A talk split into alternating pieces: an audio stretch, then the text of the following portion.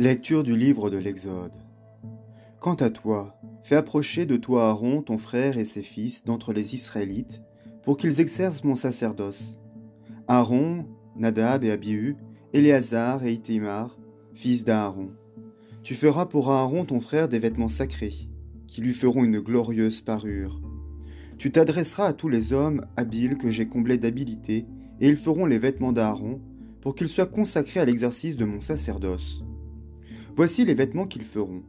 Un pectoral, un éphode, un manteau et une tunique brodée, un turban et une ceinture. Ils feront des vêtements sacrés pour ton frère Aaron et pour ses fils, afin qu'ils exercent mon sacerdoce. Ils prendront l'or, la pourpre violette et écarlate, le cramoisi et le fin lin.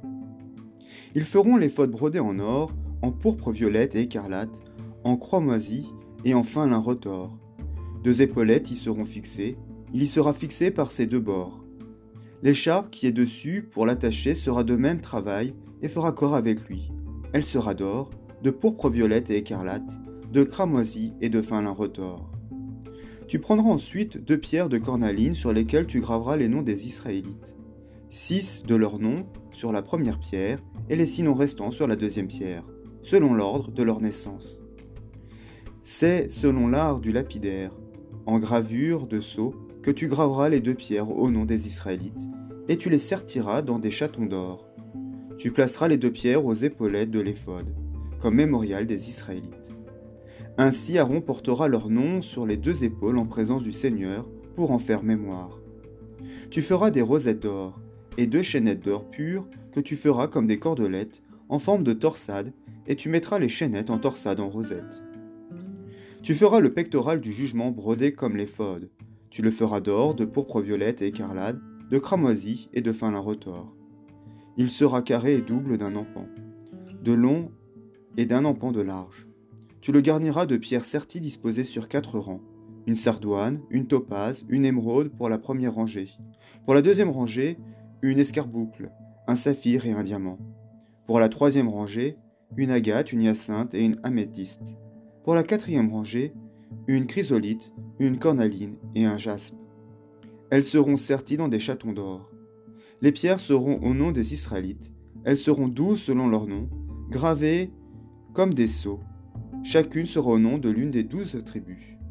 Tu feras pour le pectoral des chaînettes d'or pur en forme de torsade. Tu feras pour le pectoral deux anneaux d'or, tu les mettras à ses deux extrémités. Et tu mettras les deux torsades d'or aux deux anneaux fixés aux deux extrémités du pectoral. Les deux autres bords des deux torsades, tu les mettras aux deux rosettes, et tu les mettras sur les épaulettes de l'éphode par devant. Tu feras deux anneaux d'or et tu les placeras sur les deux extrémités du pectoral, sur la lisière intérieure de l'éphode. Tu feras deux anneaux d'or et tu les mettras sur les deux épaulettes de l'éphode, vers le bas, en avant, près de leur point d'attache, au-dessus de l'écharpe de l'éphode. On lira le pectoral par ses anneaux aux anneaux de l'éphode avec un cordon de pourpre violette afin qu'il soit sur l'écharpe et que le pectoral ne puisse se séparer de l'éphode. Ainsi Aaron portera les noms des Israélites sur le pectoral du jugement, sur son cœur, quand il entrera dans le sanctuaire comme mémorial devant le Seigneur, toujours. Tu joindras au pectoral du jugement le Urim et le Tumim. Ils seront sur le cœur d'Aaron quand il pénétrera devant le Seigneur, et Aaron portera sur son cœur le jugement des Israélites devant le Seigneur toujours. Tu feras le manteau de l'éphod tout entier de pourpre violette. Il aura en son milieu une ouverture pour la tête.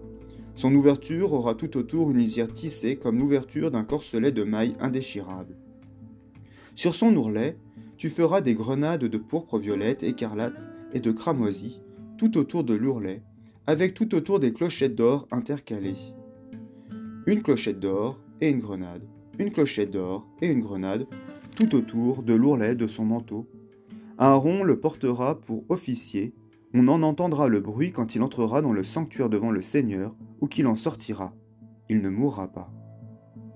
Tu feras une fleur d'or pure, et tu y graveras en un taille comme un sceau, consacré au Seigneur. Tu la placeras sur un cordon de pourpre violette, et elle sera sur le turban. C'est sur le devant du turban qu'elle sera. Elle sera sur le front d'Aaron, et Aaron se chargera ainsi des fautes concernant les choses saintes que consacreront les Israélites pour toutes leurs saintes offrandes. Elle sera sur son front toujours, pour leur attirer la faveur du Seigneur. Tu tisseras la tunique de lin fin, tu feras un turban de lin fin et une ceinture brochée. Pour les fils d'Aaron, tu feras des tuniques et des ceintures. Tu leur feras aussi des calottes qui leur feront une glorieuse parure. Tu en revêtiras Aaron, ton frère et ses fils, puis tu les oindras, tu les investiras, et tu les consacreras à mon sacerdoce. Fais-leur pour couvrir leur nudité des caleçons de lin qui iront des reins jusqu'aux cuisses. Aaron et ses fils les porteront quand ils entreront dans la tente du rendez-vous, ou qu'ils s'approcheront de l'autel pour faire le service dans le sanctuaire, afin de ne pas se charger d'une faute qui entraînerait leur mort. C'est là un décret perpétuel pour Aaron et sa postérité après lui. Voici ce que tu leur feras pour les consacrer à mon sacerdoce. Prends un jeune taureau et deux béliers sans défaut, puis des pains sans levain, des gâteaux sans levain pétris à l'huile, des galettes sans levain frottées d'huile que tu leur auras faites de fleurs de farine de froment. Tu les mettras dans une même corbeille et tu les offriras dans la corbeille en même temps que le taureau et les deux béliers. Tu feras approcher Aaron et ses fils à l'entrée de la tente du rendez-vous, et tu les laveras avec de l'eau. Tu prendras les vêtements, et tu revêtiras Aaron de la tunique, du manteau, de l'éphod, de l'éphod, du pectoral, et tu lui fixeras l'écharpe de l'éphod.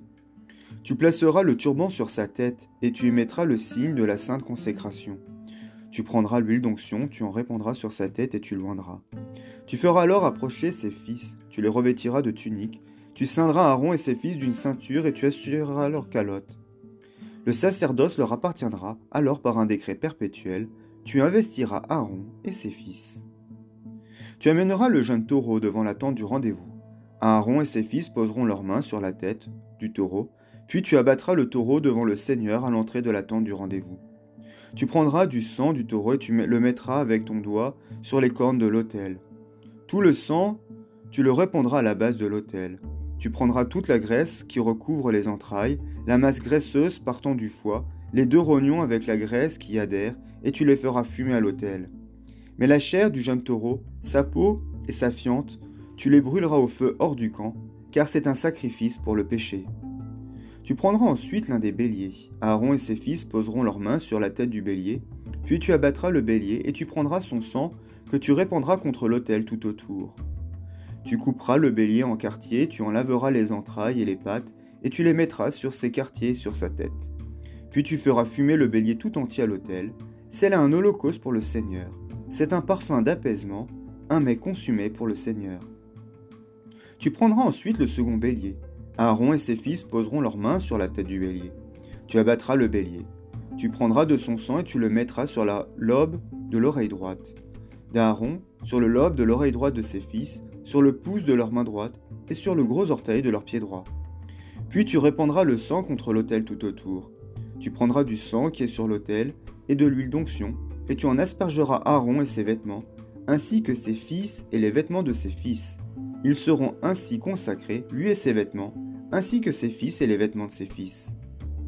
Du bélier tu prendras la graisse, la queue, la graisse qui recouvre les entrailles et la masse graisseuse partant du foie, les rognons et la graisse qui y adhèrent, ainsi que la pâte droite, car c'est un bélier d'investiture. Tu prendras aussi un pain rond, un gâteau d'huile et une galette dans la corbeille d'Azim qui est devant le Seigneur. Tu placeras le tout sur les paumes d'Aaron et les paumes de ses fils, et tu feras le geste de présentation devant le Seigneur. Tu les prendras ensuite de leurs mains, et tu les feras fumer à l'autel par-dessus l'Holocauste, en parfum d'apaisement devant le Seigneur. C'est là un mets consumé pour le Seigneur. Tu prendras la poitrine du bélier d'investiture d'Aaron, et tu feras avec elle le geste de présentation devant le Seigneur, ce sera ta part. Tu consacreras la poitrine qui a été présentée, ainsi que la pâte qui a été prélevée, qui ont été présentées et prélevées sur le bélier d'investiture d'Aaron et ses fils. Ce sera, selon un décret perpétuel, ce qu'Aaron et ses fils recevront des Israélites, car c'est un prélevement, le prélèvement du Seigneur, fait par les Israélites sur leur sacrifice de communion, un prélèvement pour le Seigneur. Les vêtements sacrés d'Aaron passeront après lui à ses fils qui les revêtiront lors de leur onction et de leur investiture. Pendant sept jours, il les revêtira, celui des fils d'Aaron qui sera prêtre, afin, après lui, et qui entrera dans la tente du rendez-vous pour servir dans le sanctuaire. Tu prendras le bélier d'investiture et tu en feras cuire la viande comme un lieu saint. Aaron et ses fils mangeront la viande du bélier et le pain qui est dans la corbeille à l'entrée de la tente du rendez-vous. Ils mangeront ce qui aura servi à faire l'expiation pour eux lors de leur investiture et de leur consécration. Nul profane n'en mangera, car ce sont des choses saintes.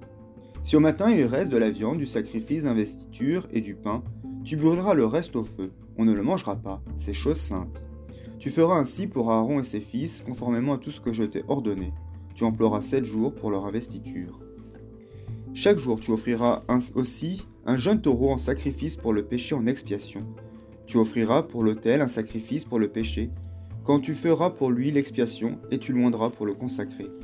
Pendant sept jours tu feras l'expiation pour l'autel, et tu le consacreras. Il sera alors éminemment saint, et tout ce qui touchera l'autel sera saint.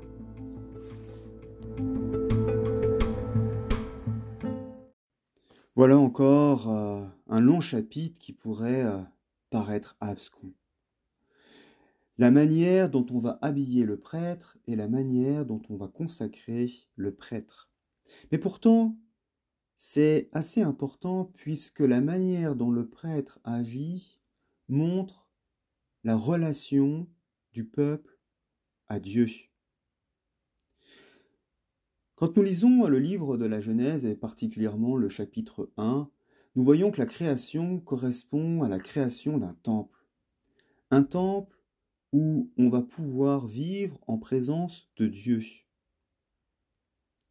C'est les six jours de la création. On construit d'abord la structure et puis les trois premiers jours et les trois jours suivants, on remplit cette structure avec, in fine, la mise en place de l'image du Dieu, Adam, hommes et femmes, puis le septième jour, qui est le jour de la célébration, le Shabbat, le jour du repos. Et par le service liturgique, nous recevons notre vocation, qui est d'être collaborateurs dans le royaume de Dieu.